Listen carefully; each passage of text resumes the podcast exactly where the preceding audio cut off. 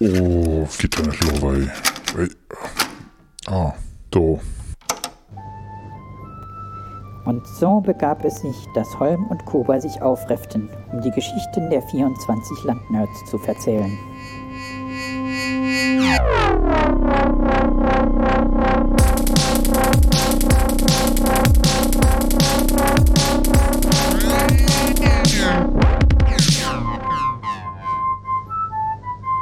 Ist der Nerdraum Adventskalender. Und wir öffnen ein neues Türchen. Hallo Kuba. Hallo Holm. Hallo Zuhörer. Und hallo Theo. Heute ist der Gast der Theo. Hallo. Hallo. Hallo Theo. Theo, ich bin ganz aufgeregt. zu Recht, ja. zu Recht. Ich, ich, ich, bin der Theo, ich bezeichne mich eigentlich, oder andere bezeichnen mich gerne als Rampensau, trotzdem war ich gerade aufgeregter, als ich es mir zugetraut habe. Ähm, aber ja, ich freue mich, dass ich da sein darf. Ähm, ich bin der Theo, ich bin 43 Jahre alt, ich habe mal was mit Computer gelernt, habe das auch ziemlich lang gemacht, so beruflich mache das jetzt aber schon einige Jahre nicht mehr so wirklich. Ähm, ich bin seit drei Jahren in der Veranstaltungsbranche tätig. Äh, dahin getrieben hat mich ein Leidenschaftsprojekt, das ich seit zehn Jahren verfolge. Das ist der Tough Run Up in the Batsch. Das ist so ein Schlammhindernislauf mit ja, bei dem man sich verbohrt und freiwillig in den Batsch springt. Und das Verrückte ist, die Leute bezahlen sogar noch Geld dafür. Zehn Kilometer durch den Dreck. Ja, es sind sogar mehr. Es sind, glaube ich, zwölf. Wir haben das mal so wow. ungefähr gemessen. Ähm, das ist schon, schon ein bisschen verrückt eigentlich, dass die Leute das so machen. Ähm, ja, durch den, durch den Taffern bin ich in der Veranstaltungsbranche gelandet. Das war so eine Lustentscheidung, weil ich gern weniger mit Computer und mehr mit Menschen arbeiten wollte. Ähm, oder mit der Bespaßung von Menschen, wenn man so will. Ähm, ja, da bin ich immer noch. das ist im Moment äh, gerade sehr spannend.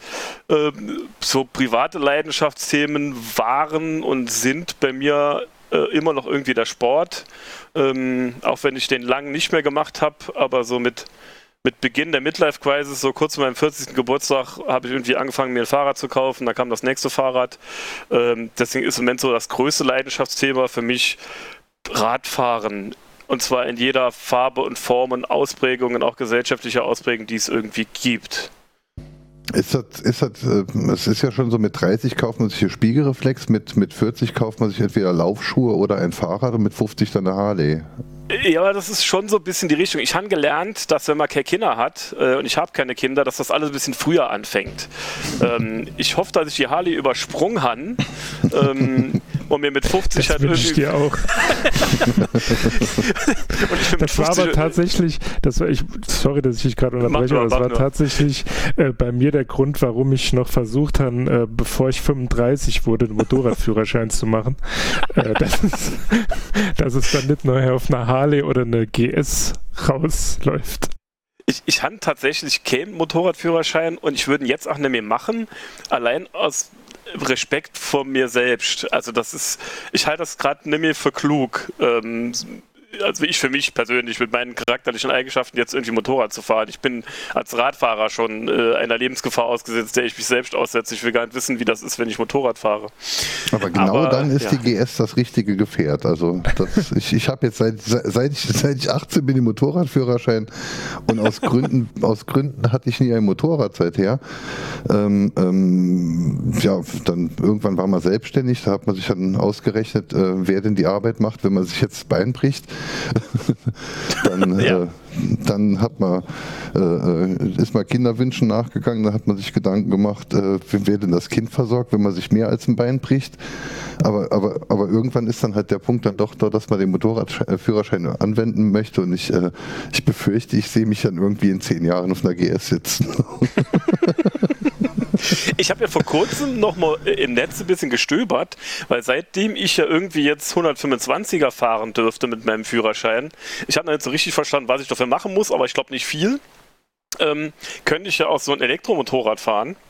Und das Interessante ist, dass die, die als 125 Kubikzentimeter eingestuften Elektromotorräder, das sind schon ganz schön krasse Dinger. Also die haben so richtig Drehmoment und so. Mhm. Ähm, aber auch das hat mich schon wieder abgeschreckt, weil das wäre der Grund, warum ich eigentlich kein Motorrad fahren will, weil dann bin ich auf so einem Ding unterwegs, äh, das mir Feuer unterm Arsch macht, ohne dass ich überhaupt eine Ahnung habe, wie das so auf sich auswirkt auf mich. Ich habe im äh, Bekanntenkreis einen Fahrlehrer und der hat gesagt, ähm, wenn er könnte, würde er die Menschen, die jetzt quasi diese 125er Führerscheine wollen, die würde er am liebsten ablehnen, weil das sind eigentlich in der Regel die, die es dann halt schon in der Fahrschule kostet. Ja, glaube ich sofort. Glaube ich sofort. Weil Keine die Frage. Halt, ähm, die fahren dann halt schon 20, 25 Jahre Auto und man kennt das ja. Die meisten machen ja keinen Schulterblick oder Blinken oder wie mhm. auch immer. Und auf dem Motorrad ist es halt, es ist deutlich gefährlicher. Ähm, mhm. Einfach weil der Verkehr so ist, wie er ist. Niemand achtet auf den anderen und als Motorradfahrer hast du halt einfach nur dich als Rüstung und ja. die ist sehr schnell aufgebrochen. Ja, nee, das ist richtig. Das ist richtig. Naja, als, als Stadtbewohner ähm, kommt man eh nicht so schnell auf die Idee, würde ich wie ihr im Land wohnen. Das habe ich vielleicht in meiner Erklärung ver vergessen. Ich wohne in der Großstadt Saarbrücken. und, ja, Landeshauptstadt. Und, äh, Landeshauptstadt, lebe dort seit jetzt über 20 Jahren, komme eigentlich auch vom Land. Der Saarbrücker bezeichnet das als Nordsaarland, aber ich komme aus Reimsbach. ähm, das kann man schon als Land bezeichnen. Ähm, und dort wäre ich vielleicht auch eher auf die Idee gekommen, mir Mobbe zu kaufen, für über die Felder zu jackern. Ähm, hier äh, allein, ich müsste erstmal aus der Stadt rauskommen irgendwie. Das macht im Auto schon keinen Spaß. Ja. Also ist das Thema Motorrad ziemlich gehakt, glaube ich. Ja, du hast jetzt eben gesagt, die Eventbranche wäre im Moment spannend. Da bin ich gespannt.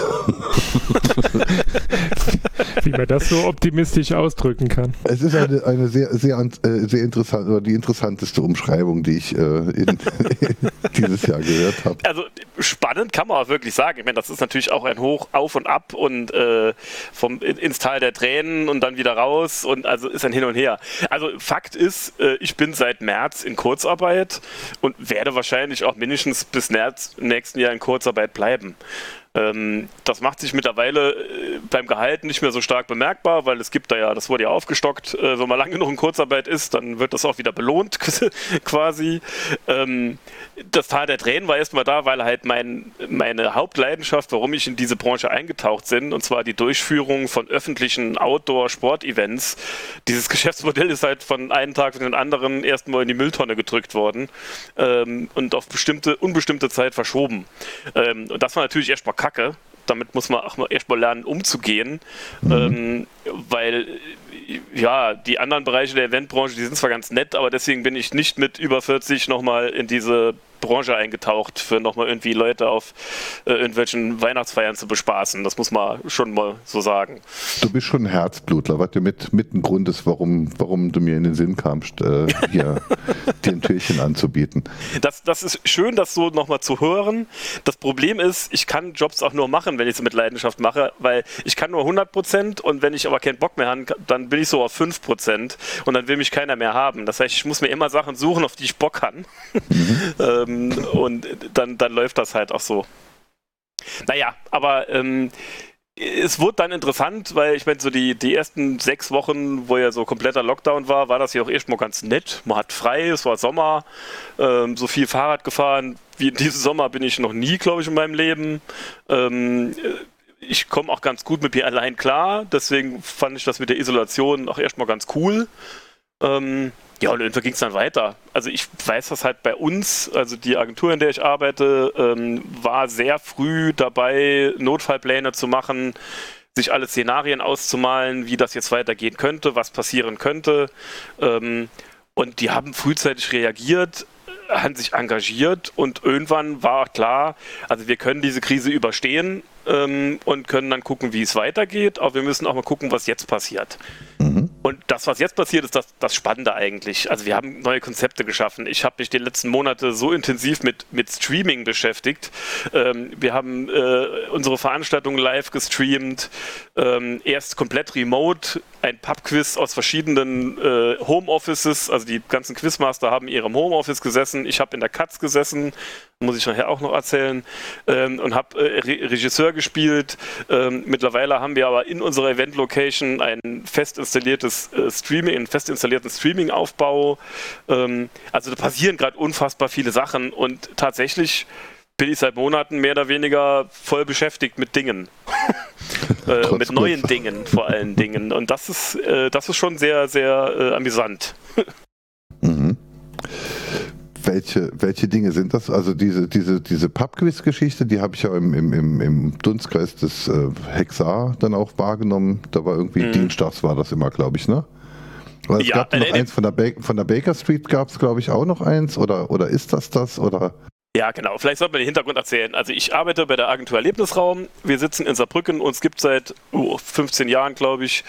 Ähm, und wir haben sehr lange die Baker Street in der Mainzer Straße gemacht. Ähm, dann haben unsere Chefs entschieden, wir brauchen neue Büroräume. Ah, dann lass uns doch irgendwie äh, mal was kaufen. Ähm, und vier Wochen später hatten sie den Blauen Hirsch in St. Anual gekauft. Der Blaue Hirsch ist ein ehemaliges oder war damals eine Kleinkunstbühne. Das heißt, das ist eine riesen Event-Location mit äh, Gastronomie angeschlossen, hinten ein großer Saal mit einer großen Bühne.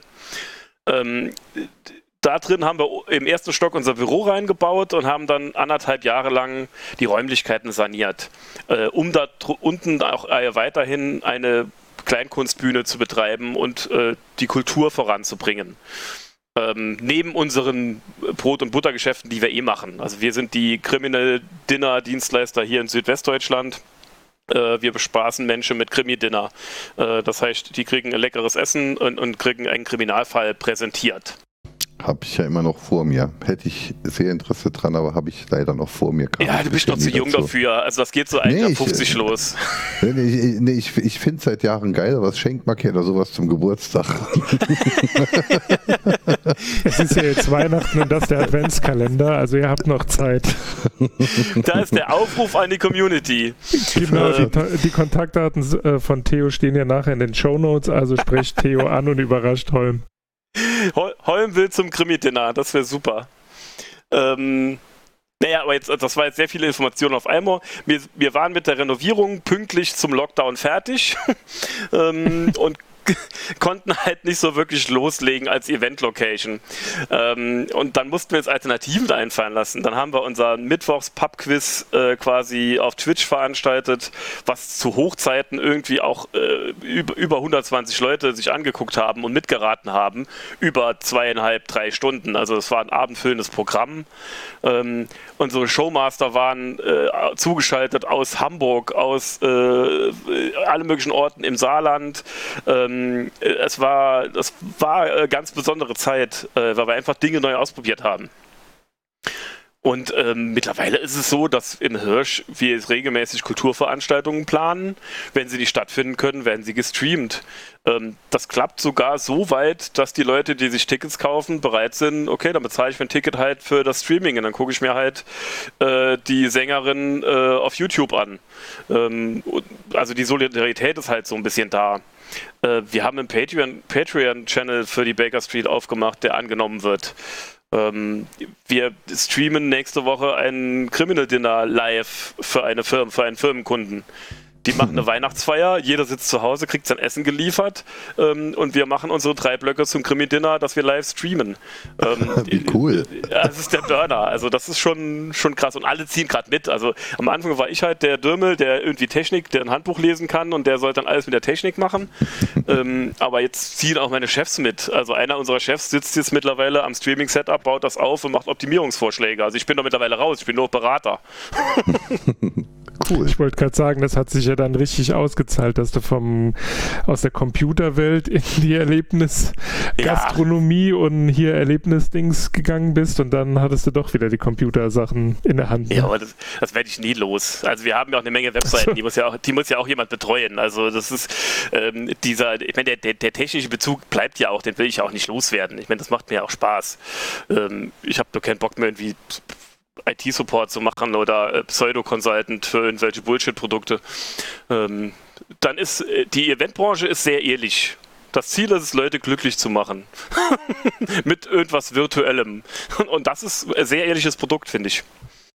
Aber dieses, also ich, ich äh, tatsächlich hatte ich jetzt gerade eben nochmal so ein, das hat mir jetzt in einigen Folgen schon, hatte ich jetzt nochmal so ein, so ein Oho-Moment, wo es mir dann halt kurz kalte Buckel runter, also dieses virtuelle Krimi-Dinner mit, äh, äh, wir, wir so, kümmern uns um die Logistik, dass die Leute das Essen daheim haben und dann machen wir halt die Weihnachtsfeier virtuell mit Krimi-Dinner. Das finde ich jetzt halt schon ziemlich, ziemlich geil.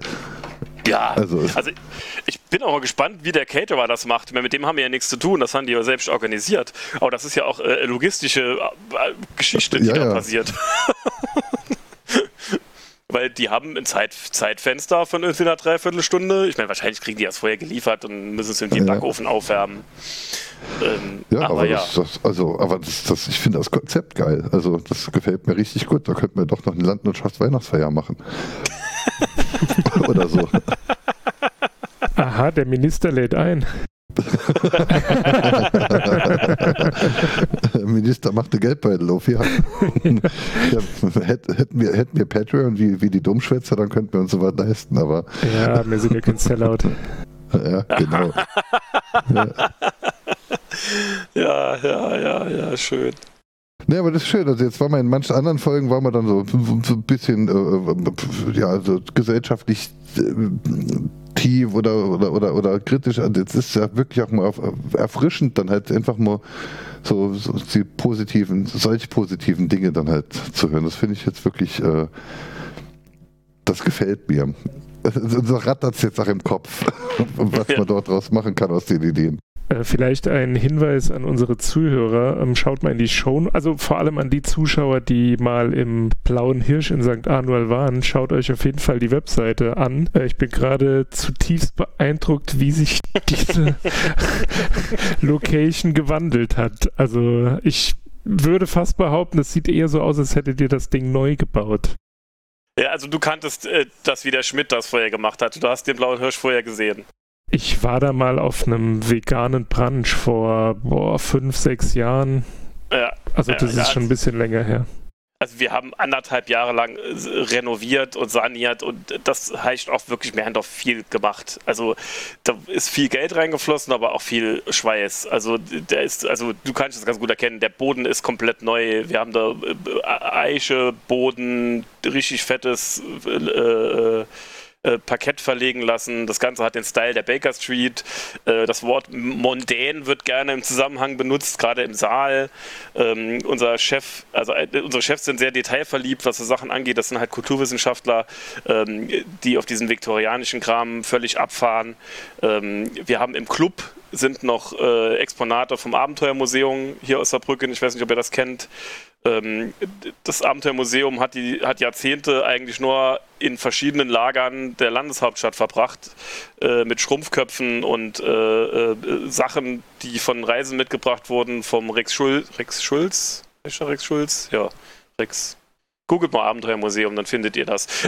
Ist schon, ist schon in den Shownotes. Ja, sehr gut, sehr gut. Ich glaube, den, den, den, Bereich mit den, mit den Exponaten habe ich jetzt hier gerade im Foto vor mir, ist schon sehr imposant und, und wie ich sage, halt detailverliebt. Also. Ja, und ich meine, äh, um das, äh, also für mich das i-Tüpfelchen, ähm, was in diesem Jahr hier passiert ist, also was mich persönlich halt ähm, besonders gefreut hat, ähm, das ist noch nicht alles spruchreif, deswegen muss ich mich da noch ein bisschen vage ausdrücken, aber es gibt halt im Saarland eine, eine Kommune, die aus touristischen Gründen ein recht großes Outdoor-Festival äh, geplant hat und das im nächsten Jahr durchführen wird. und durch die, sag ich mal, Expertise, die wir in den letzten Jahren in, in der Durchführung von so Großveranstaltungen und Sportveranstaltungen gemacht haben, ist es wohl so, dass wir die Festivalleitung dafür übernehmen dürfen. Und somit geht so ein kleiner Traum für mich in Erfüllung, warum ich eigentlich in dieser Branche angefangen habe. Weil äh, selbst äh, ein Festival in diesem großen Rahmen planen und leiten zu dürfen, ist schon so ein bisschen was, wo ich eigentlich drauf hinaus wollte. Und das ist jetzt auch in der Corona-Zeit Corona passiert und wird jetzt auch in der Corona-Zeit geplant. Ähm, und natürlich alles also remote, aber spannend.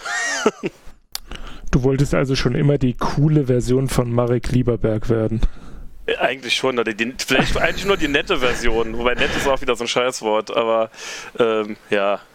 Ja, es wird kein Musikfestival. Äh, das ist auch nicht so unsere Expertise. Das soll der Tilo weitermachen, das kann der gut mit seinem Rocco und so. Der ist übrigens unser direkter Nachbar, ähm, Tilo Ziegler, der hier das Rocco del Schlacko macht. Ähm, der sitzt, der wohnt neben dem Blauen Hirsch. Die Eventbranche ist klein im Saarland. Wie, wie, irgendwie alle Bubbles im Saarland recht klein sind ja, und, und so. letzten Endes alle haben sie Überschneidungen und am Schluss gibt es dann halt einfach nur den einen Haufen Leute. Ja. Und die versucht man hier im Adventskalender zu sammeln. Also. Jo. Ähm, vielleicht noch ergänzend zu meiner Vorstellung von eben ähm, ein Grund, warum, ich meine, ich habe natürlich jetzt auch viel Homeoffice gemacht die letzten Monate und mache das immer noch.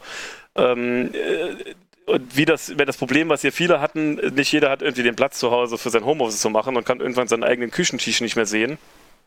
Äh, oder die Partnerin oder der Partner, also das ist, sowas kann ja auch mal eskalieren. Ähm, äh, weil ich gehöre ja auch zu den Menschen, die die Fritz Katz vor fünf Jahren mitgegründet haben. Ich glaube, es sind fünf Jahre, vielleicht sind es auch sechs, ich weiß es nicht mehr. Ähm, äh, die Fritz Katz ist unser, unser Jutz also wir sind jetzt sieben, acht Leute, ich weiß schon gar nicht mehr, wie der aktuelle Stand ist. Wir haben uns 120 Quadratmeter Bürofläche günstig in Saarbrücken Innenstadt gemietet und da haben wir so unsere Spielzimmer, eine Werkstatt, ein Wohnzimmer mit Beamer und Spielkonsolen. Und ähm, im Moment ist das halt auch so mein Fluchtort für Homeoffice zu machen. Weil so kann ich unter Corona-Bedingungen äh, und Kontaktvermeidung irgendwie trotzdem mal die Wohnung verlassen, um dann irgendwie auch einen Feierabend zu machen. Und da bin ich im Moment auch sehr dankbar darum. Ähm, weil ich glaube, jeder muss ja irgendwie Strategien finden, wie er, wenn er viel im Homeoffice ist, auch damit klarkommt. Ähm, weil ich habe jetzt auch zum ersten Mal gemerkt, dass einem Homeoffice auch mal auf den Keks gehen kann. Und ich bin eigentlich ein ganz großer Fan von Homeoffice, weil man kann konzentriert arbeiten. mhm. Man, man hat ja auch, äh, einfach grundsätzlich schon das Problem, dass man halt dann dieser Weg zur Arbeit fehlt halt. Mhm. Ähm, ne, also wenn, wenn, der Weg zur Arbeit halt mhm. einfach ist vom Schlafzimmer ins Wohnzimmer, ähm, ja. da, da, da, fehlt halt schon was und das ist meine Empfehlung dann halt auch, also ich komme damit klar, ich mache das schon seit 20 Jahren so, aber äh, wenn man halt nicht damit klarkommt, dann geh einfach aus dem Haus und geh immer um den Block spazieren, geh zu dem Bäcker, der, geh zum übernächsten Bäcker, nicht zum ersten und geh halt rechts rum um den Block auf die Arbeit und links rum nochmal zurück nach Hause. Das, äh, ne, das ist. Also ich kenne Unternehmer. Diese Kleinigkeit. Ein Unternehmer hier aus Saarbrücken, der schon sehr lange hier in der Gastroszene auch aktiv ist, der hat sehr lang Homeoffice gemacht. Der ist aber jeden Morgen ins Café Schrill, hat um 7 Uhr da seinen Milchkaffee getrunken, ist dann nochmal nach Hause, nach Hause ins Homeoffice und hat dann zum Feierabend ist er nochmal ins Café Schrill gefahren, damit man halt so ein Ritual hat so, und weiß, genau. jetzt, ist, jetzt ist es halt auch rum. So, jetzt genau, ist äh, Freizeit. Rituale. Rituale ja. sind wichtig, ja. Ja, das, ja, das ist äh, ganz geil. Der, der, äh, unser Freund Dagolo, von dem es ja auch ein Türchen hier im Adventskalender versteckt gibt, der hat äh, irgendwann mir gegenüber den, den Begriff Nerdshelter geprägt. äh, also der, der, Raum, in dem man auch mit dem Stinkekleber was zusammenkleben kann, ohne dass direkt die Leute im Dach äh, springen oder indem man dann halt auch mal Sachen liegen lassen kann. wenn also man nicht fertig ist. Das ist, also das ist der Grund auch für die Cuts. Also ich weiß nicht, ob wir uns alle als Nerds bezeichnen können, aber wir machen halt alle irgendwie Zeugs. Ähm, und zu Hause, wenn man da macht man das am Küchentisch und den muss man halt aufräumen. Und genau. ich habe tatsächlich auch jahrelang geschafft, keinen stationären Rechner in der Wohnung zu haben. Also ich hatte meinen mein Laptop da rumliegen, für mal Dinge zu machen, aber das gab es halt nicht, weil wenn ich, wenn ich ernsthaft was machen wollte, egal ob privat oder beruflich, dann musste ich halt in die Katz. Dann muss man hinfahren. Dann, ich, dann muss ich aufs Fahrrad setzen, muss zweieinhalb Kilo durch, Kilometer durch die Stadt gucken. Also ich muss es dann auch wollen. Und dann mache ich es aber auch bewusst. Dann ist das auch so Commitment. Oder ich bleibe halt auf der Couch leiden, was auch gut ist. Ja, dieses, dieses bewusste äh, Szenenwechseln macht, macht auf jeden Fall schon, schon viel, viel aus. Also jo. auch ich denke zum ersten Mal seit Jahren drüber nach, mir einen stationären Rechner hinzustellen. Ich habe eigentlich seit 99 immer nur Notebooks benutzt. Mhm. Mhm. So neben sich greifen, auf die Schoß holen und dann beginnt man zu arbeiten. Aber genau diese Trennung Ne, jetzt halt sich an den Tisch setzen, den Tisch mal vernünftig ingerichtet zu haben, sich einen vernünftigen Stuhl gekauft zu haben mhm. und, und einfach zu wissen, wo der Platz ist. Das ging mir ja so auf den Keks. Also ich habe ja diesen, diesen, ich, äh, wir hatten in der Küche Couch und auf der verbringe ich die meiste Zeit am Morgen. Und aber die letzten Monate habe ich halt auf dieser Couch mit dem Laptop auf dem Schoß gesessen, haben geschafft und irgendwann Telefonkonferenzen gemacht. Und da habe ich gemerkt, das ist Mist, ich muss das, ich muss das ändern. Aber Gruber, du wolltest bestimmt was viel Sinnvolleres sagen, wie mir gerade die ganze Zeit erzählen. Mm, das ist unwahrscheinlich, aber ich wollte die, ich wollte die Gelegenheit nutzen, als das Wort äh, Szene gefallen ist, einfach mit der ersten Frage zu starten. Was war denn so dein erster Berührungspunkt mit der ähm, Hacker-Maker-Szene? Also du hast ja jetzt berichtet, dass du eines der Gründungsmitglieder der Fritz Kast Fritz Katz bist. Wie ist denn diese Idee entstanden und was hat euch dann oder was hat dazu geführt, dass ihr das dann auch umgesetzt habt? Das waren jetzt drei oh, Fragen in einer. Das sind ja drei Fragen auf einmal. Das, ist, das ähm, war nur eine sehr lange Frage. Ich habe keine, äh, keine Kommata eingebaut. ja, äh, ich werde sie tatsächlich versuchen, in Teilen zu beantworten. Ähm, äh, der äh, Impuls, äh, wie ich überhaupt mit einer Nerd-Szene oder einer Computer-Nerd-Szene in Verbindung kam, war mit mit dem Kauf des 64er Magazins, des ersten vor wahrscheinlich 30 Jahren ähm, weil ich ein C64 zum Geburtstag geschenkt bekommen habe. Ich habe am 3. Dezember Geburtstag und die Floppy aber erst an Weihnachten und ich muss gucken, wie ich die vier Wochen überbrücke bis dahin. Ähm, und ähm, habe das Handbuch gelesen und habe mir 64er Magazin gekauft. Aber das ist nur als äh, kurzer Einstieg. Viel wichtiger ist, wie die Katz entstanden ist. Äh, die Katz ist aus einem sag ich mal, aus einem vorhandenen Soziotop aus engen und engsten Freunden entstanden, dass eine Freundin von uns, die Andrea, ähm, die in einem Haus wohnt, ähm, in dem zu dem Zeitpunkt nur Büros drin waren und zwar nur schäbige Büros. Also so, da waren auch nur so Firmen drin wie Inkasso-Unternehmen und noch ein Inkasso-Unternehmen und Firmen, die irgendwie aussahen wie Briefkastenfirmen, ähm, weil wohl die Miete sehr günstig war. Und dann ist eins von diesen Inkasso-Unternehmen ausgezogen oder ist in einen anderen Stockwerk gezogen und da war irgendwie, waren diese Räume frei. Und die Andrea hat wohl täglich durch den Briefkastenschlitz geguckt und mal sich das so angeguckt, was denn das so sein könnte. Und hat uns diese Idee in den Kopf gepflanzt, wir könnten das doch mieten und dann machen wir irgendwas. Und äh, wir, wir, haben das alle nicht so richtig verstanden, so erst, aber das Andrea ist auch sehr, kann sich da ganz gut durchsetzen und begeistern, bis wir uns dann irgendwann mal diese Räume angeguckt haben und dann hieß es, dass wir sehr wenig Geld dafür bezahlen sollen. Ähm, und ja, wie gesagt, wir waren sieben Leute, ähm, die sich schon lange kennen, die irgendwie gemeinsam schon seit Jahrzehnten ins Kinderzeltlager fahren. Also wir haben uns schon in allen Phasen erlebt unseres Lebens und auch in Extremphasen. Also wir wussten, dass das miteinander funktioniert. Und dann haben wir halt diese WG ohne Übernachtung, dieses Jugendzentrum, dieses ähm, Älterenzentrum ähm, irgendwie so gegründet und haben dann mehrere Tage und Nächte gebrainstormt über den Namen und aus irgendwelchen absurden Gründen unsere Katze hieß Fritz und ich kann das gar nicht mehr so richtig herleiten. Ähm, auf jeden Fall war es irgendwann Fritz Katz und das Ding ist mittlerweile so gesetzt und wir sind so glücklich damit. Ähm, und ja, es existiert weiter. Wir hatten Leute, die Hause, Häuser gekauft haben und Kinder gekriegt haben und dann dementsprechend ausgezogen sind. Da kamen neue nach. Der letzte Nachwuchs ist quasi jetzt jemand, der Kinder gekriegt hat und deswegen kommt, weil er irgendwie auch einen Ruhezone braucht, ein Nerdshelter im wahrsten Sinne des Wortes. ähm, also Motivationen sind unterschiedlich, das Interesse bleibt aber gleich. Man hat Bock auf dieses, man macht gemeinsam was was ich nicht in einer Vereinsstruktur ist. Das ist halt auch so ein wichtiger Punkt. Also wir müssen irgendwie gucken, dass wir miteinander auskommen.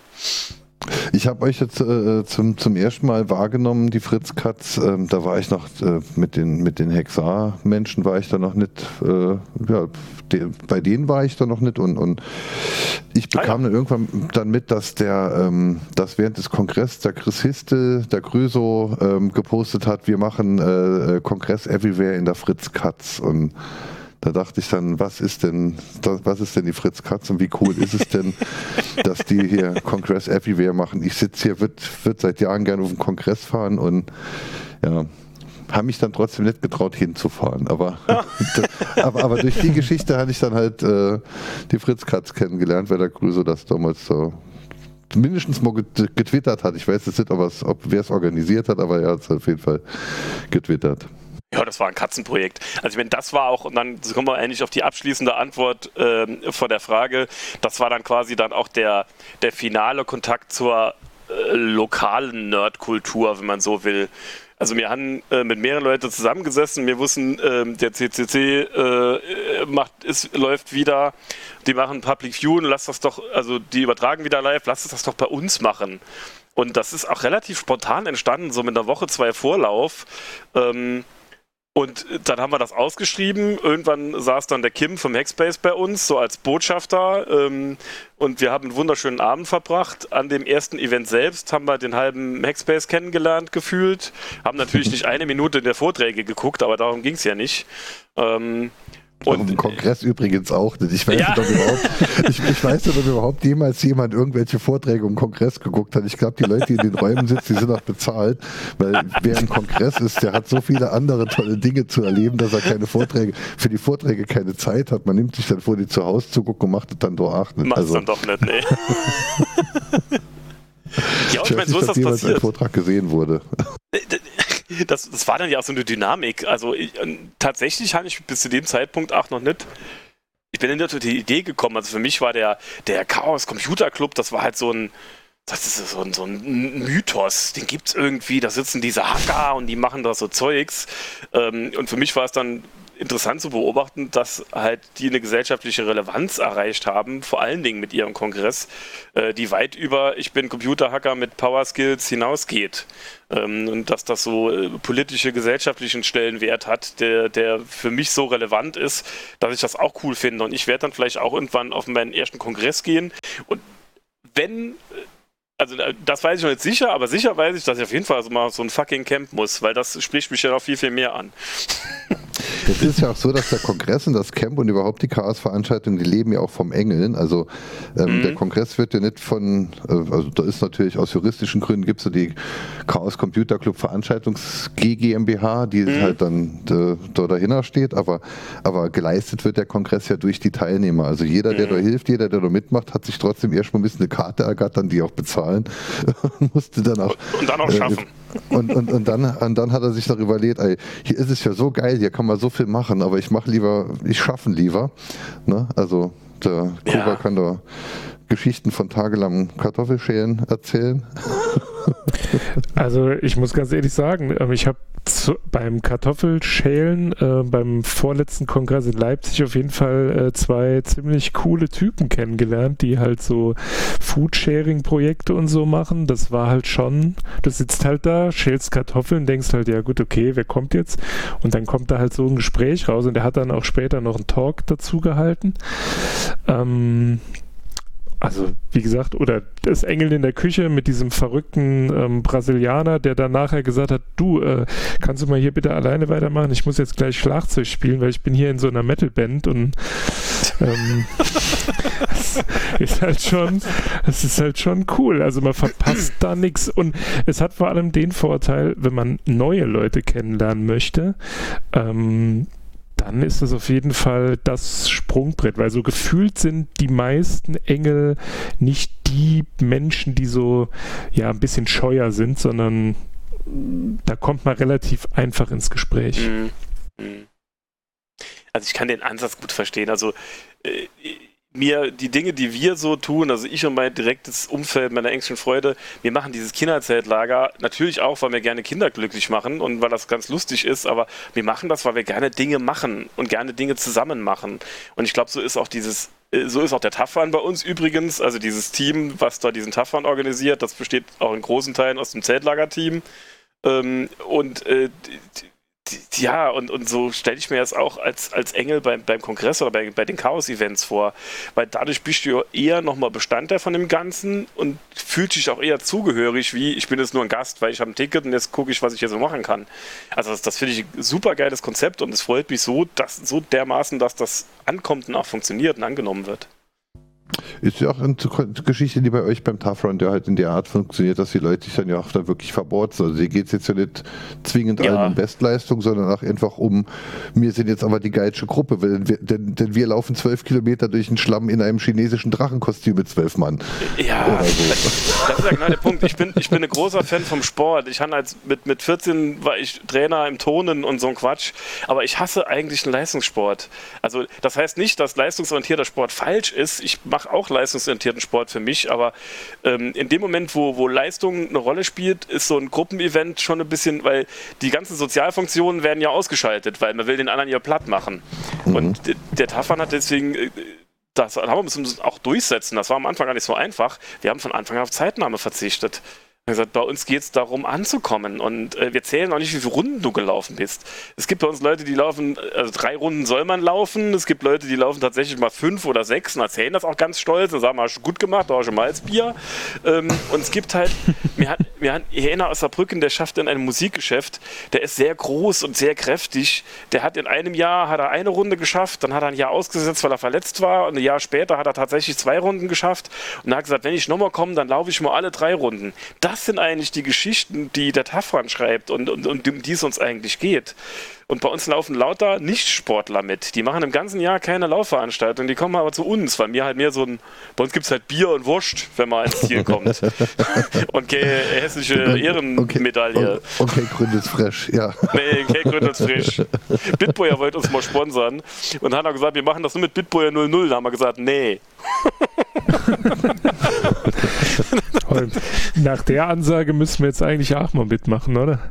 Eigentlich schon, ja. alkoholfreies Bier gibt.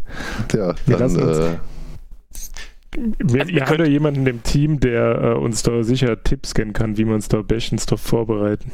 Also in, in, jeder Art und Weise könnt ihr euch beteiligen. Ihr müsst auch nicht mitlaufen. Also wir haben da ein riesengroßes Helferteam für Stationen zu betreuen. Da könnt ihr euch A verporzen und Bier trinken. Ähm, gut, das mit der Umsatz. Ja, dann machen wir den Umsatz. schaden, wenn wir laufen würden. Also der, der, der, Christoph kann uns da trainieren, der ist selbst schon beim, beim, beim Mother heißt das Ding, glaube deine Mutter. Tough, tough Mother, Mission Mother. ja, deine, Mutter, genau. Äh, äh, da ist der schon mitgerannt ein paar Mal und dementsprechend äh, sind wir da auch schon grob informiert. Ich kann es immer noch nicht so richtig nachvollziehen, aber vielleicht muss man es einfach mal gemacht haben, um es zu verstehen. Weil, Komm, mir, ist angucken. mir ist der Firmenlauf mit den fünf Kilometern, also und, und da geht es nicht hoch und runter. Äh, der war mir schon hart genug, aber 2. Oktober 2021, zehn Jahre Taffern, wird jetzt leider verschoben auf nächstes Jahr. Ähm, es lohnt sich allein vorbeizukommen. Also Eintritt ins Gelände ist eh frei, es ist eine riesengroße Party ähm, und du kannst diese, diese drei Runden, wenn du stramm marschierst, auch stramm marschieren in der Zeit. Du hast, glaube ich, zweieinhalb, drei Stunden Zeit. Also man muss da nicht schnell laufen. Kannst schon mal gucken, wie lange du brauchst, um zwölf Stunden zu wandern. Äh, zwölf Kilometer meine ich. Ich würde jetzt die Gelegenheit nutzen, ähm, bevor wir hier wieder den Rahmen sprengen. Ähm, diesmal eine Ansage an die Dummschwätzer. Wir machen da nächstes Jahr mit. Also die, die, Podcast, die Podcast-Blase, äh, die muss doch doch hier auch mal mehr als nur schwätzen, sondern die muss sich da jetzt bewegen. Ja. Also ihr habt, ihr, habt dann schon, ihr habt dann schon die ersten fünf Teilnehmer für nächstes Jahr. Ich freue mich. du bist sprachlos. Ich beende dann heute ausnahmsweise die Folge und sage bis morgen. Soll ich jetzt Tschüss sagen? ja, weil ich glaube, der Holm sagt jetzt nichts mehr. Es ist, äh, ist, es ist, ist, ist, ist in Ordnung. well, that escalated quickly. Uh. Ja. Ich, ich, bin mir da auch noch nicht so sicher, ob das eine schlaue Idee war, das äh, zu sagen, aber jetzt ist es raus. Und die äh, Cat of Society, die werde ich davon auch noch überzeugen. Wir machen da gerne. Ich habe jetzt die ganze Zeit drüber nachgedacht, an welcher Stelle ich das hier schneiden kann. Nein, nein, du, du, du, du schickst mir die Folge, die äh, werde ich wieder nachbearbeiten. Das bleibt drin.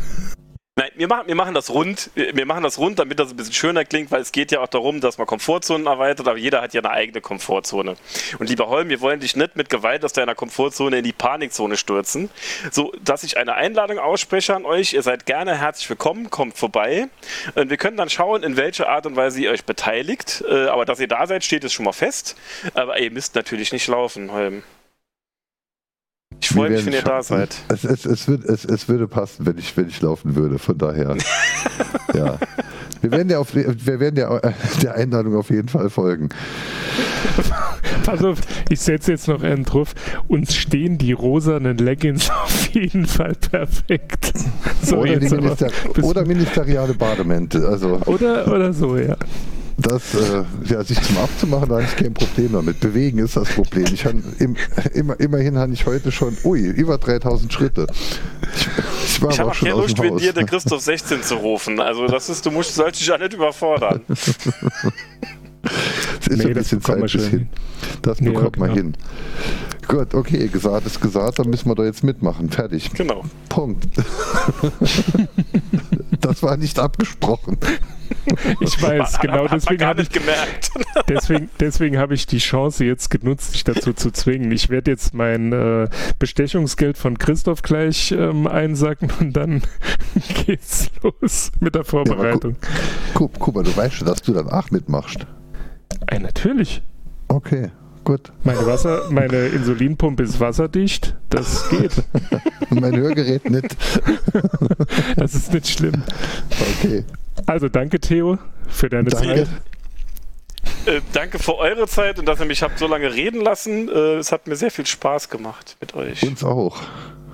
Uns toll. auch. Und es war interessant. Sehr schön. Gut, dann bis morgen beim nächsten Türchen. Tschüss. Bis morgen. Ciao.